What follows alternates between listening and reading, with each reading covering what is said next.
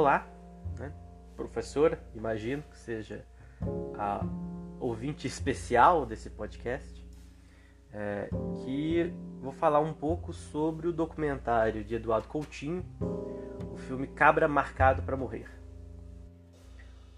Originalmente pensado e roteirizado como um longa de ficção sobre a vida e assassinato do líder das ligas camponesas na Paraíba, o João Pedro Teixeira, o filme foi censurado e seus realizadores perseguidos pela ditadura civil-militar. Anos depois, na década de 80, Coutinho retorna ao lugar de vida de João Pedro, entrevistando os atores, quase todos camponeses participantes da liga, e da família de João Pedro, especialmente sua esposa, a dona Elizabeth Teixeira, demonstrando um pouco como era o povoado de Galileu e Sapé. O filme é bem interessante por diversos motivos. Né? Vamos pegar dois uh, elementos aqui, até mesmo por uma questão de tempo. Né? O primeiro é todo o processo né, de cinema no momento do golpe militar, de todos os anos em que a produção fica interrompida, possivelmente até mesmo perdida, e o retorno desta no governo de Figueiredo, ou seja, no momento de reabertura política.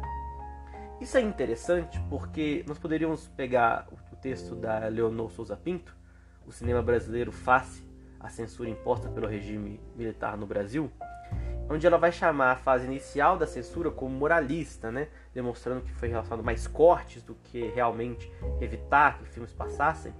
Mas aqui é interessante que no caso do Cabra Marcado para Morrer, a censura ela não é uma censura pós a produção do filme, né? ela não é uma censura artística, entre aspas. Ela é justificada porque o filme não é simplesmente um filme, mas sim seria uma fachada para a revolução de camponeses patrocinada pelos cubanos. Né? É algo que é completamente sem noção e discutivelmente falso, discutivelmente é uma desculpa né? para simplesmente parar-se a, a produção. De qualquer maneira, é uma censura. Né? E até mesmo a, a, intenção do filme de mostrar a vida de um líder camponês, ela só será vista como viável quando temos o um momento de reabertura, né? em que há uma mudança na Embrafilmes, inclusive quem seria o ministro das Relações Exteriores né, no governo Lula e no primeiro governo Dilma, Celso Amorim, ele assume a pasta da Embrafilme, ele ajuda muito nesses elementos, nesse, nesse processo, né, até mesmo para frente Brasil. É, é um filme que vai ter financiamento público, justamente, é, a autorização do Celso Amorim, inclusive ele vai ter que renunciar e tal. A gente não, sinceramente, não tem tempo para falar da história do Celso Amorim, mas é muito importante é, é, nesse aspecto do filme. E é neste exato momento em que o filme vai ser lançado e conseguir ser produzido, né? Na década de 80. Ele vai ser lançado em 82, 83. Uh, e é interessante que né, é, ele vai ser lançado porque neste momento você vai conseguir ter filmes mais com temas críticos ao regime. Né? Isso é importante. Mas, mas além disso, é esse momento em que eu diria que há uma possibilidade de você retornar a Paraíba, você retornar a Galileu e a Sapé, e você conseguir convencer essas pessoas a falarem. Né? Durante todo o filme é demonstrada a dificuldade que é entrevistar essas pessoas, o medo que essas pessoas têm. Né? Isso é uma censura maior, né? É o que a censura causa, né? O medo. Né? O filho da Dona Elizabeth simplesmente manda várias, né? Várias questões para você, para o Coutinho conseguir entrevistar a mãe. Então é bem interessante a gente trazer esse elemento, né? Como se o filme recebesse uma onda muito forte, né? No, com um golpe e ele só conseguisse ficar de pé, todo mundo realmente conseguisse falar disso anos depois, né? Devido à experiência. Outro elemento interessante do filme é a mudança estrutural deste e, é claro, de gênero. Né? Como falei anteriormente, o filme foi pensado para ser uma obra de ficção baseada em fatos reais e ele se torna um documentário. Né? É, e aí, uma das questões bacanas desse sentido é que o filme traz muito é, o contexto é, cinematográfico das duas épocas. Né? Na década de 60, nós tínhamos o cinema novo no Brasil, uma tentativa de transformar o cinema brasileiro em algo mais realista, né?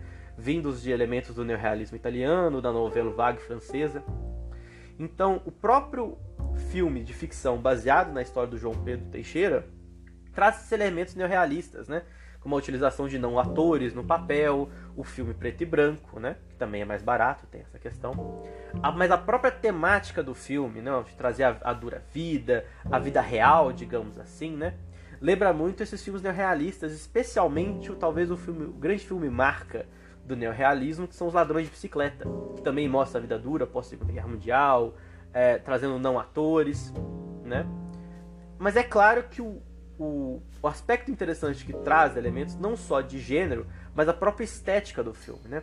A fotografia dos dois filmes é muito diferente, né? Não só para a questão da cor, que um é preto e branco, o outro é colorido, mas você tem a utilização de planos mais abertos para mostrar a casa, para mostrar o sertão no filme, vou chamar o filme de o filme original, né? O primeiro filme, é, os planos são mais close-ups nos atores, de cima para baixo de baixo para cima, desculpa, para mostrar que eles são quase como heróis, né? Mostra o céu limpo, é, o filme é mais clean, né? Mais bonito. Enquanto no segundo filme você já tem um aspecto mais realista de documentários, muitas vezes documentários vindos pela televisão. Então você já tem a câmera mexendo um pouco mais, você tem planos, é, a cor é mais desaturizada, né? É, mesmo na versão que eu vi, que é remasterizado, é uma versão muito bonita, ela ainda tem. É, você ainda mostra que o filme tem aspectos ali de realismo. Então você leva a câmera, seus atores não estão usando maquiagem, né? Os personagens. É, lembra um pouco televisão dos anos 80, dos anos 90, né? Até mesmo tem um momento em que alguém fala, né? Ah, a sessão da Globo. Me lembrou muito desse sentido e os planos duplos com mais de uma pessoa em cena, mostrando as pessoas atrás, mostrando a vida daquele povo e como eles envelheceram, né, com o tempo. Isso tudo é pensado. Mais do que isso, eu diria, é, é como que os realizadores, se a princípio, né, especialmente o Coutinho, a intenção era que eles fossem quase invisíveis ao filme, né? É, vamos fazer um filme mais convencional entre aspas, é claro. É, o cinema novo não era convencional, mas vamos fazer um filme de mostrar a história do João Pedro. Agora não. Agora Coutinho e seu grupo se tornam um dos personagens, né? Até mesmo pela história. Então o filme, todo filme é um monumento de educação cinematográfica. Né? Todo filme pode ensinar, mesmo bom ou ruim, pode ensinar o fazer cinematográfico. Mas esse especialmente, ele mostra atrás da câmera, né? Ele, ele amplia o quadro e mostra como é fazer as dificuldades, as questões de entrevistas. É muito bacana ver o filme justamente por isso, né? Para finalizar, até porque nós passamos do, do tempo de 5 minutos, só algumas observações. Eu achei interessante é, toda a relação do filho da Elizabeth com o Coutinho, né? Ele manda um anarquismo que eu particularmente gostei, né? Todo sistema de governo é ruim para o pobre, mas o Coutinho claramente não gostou dele, né? Ele mostra é quando ele tá falando, ela tá contando a história e ele dá, põe a mão nela e corta ela e depois mostra ela sem ele. Né? Você tem uma relação assim e pra finalizar é interessante o sotaque, né? Eu particularmente, a primeira vez que eu vi esse filme eu vi no ensino médio. E eu lembro do professor colocar legenda pra gente. Porque eu não conseguia entender o sotaque da Paraíba e do Pernambuco. Até mais é, agora, né, depois da faculdade, né, depois eu ter mais contato com, com o Nordeste em si, eu comecei a, a entender as pessoas um pouco melhor, né? Trazer outros sotaques. É, para mim essa experiência foi muito interessante rever o filme depois de anos. Eu acho que eu vi esse filme. Eu acho que eu não vi esse filme na faculdade, eu vi esse filme no ensino médio a última vez.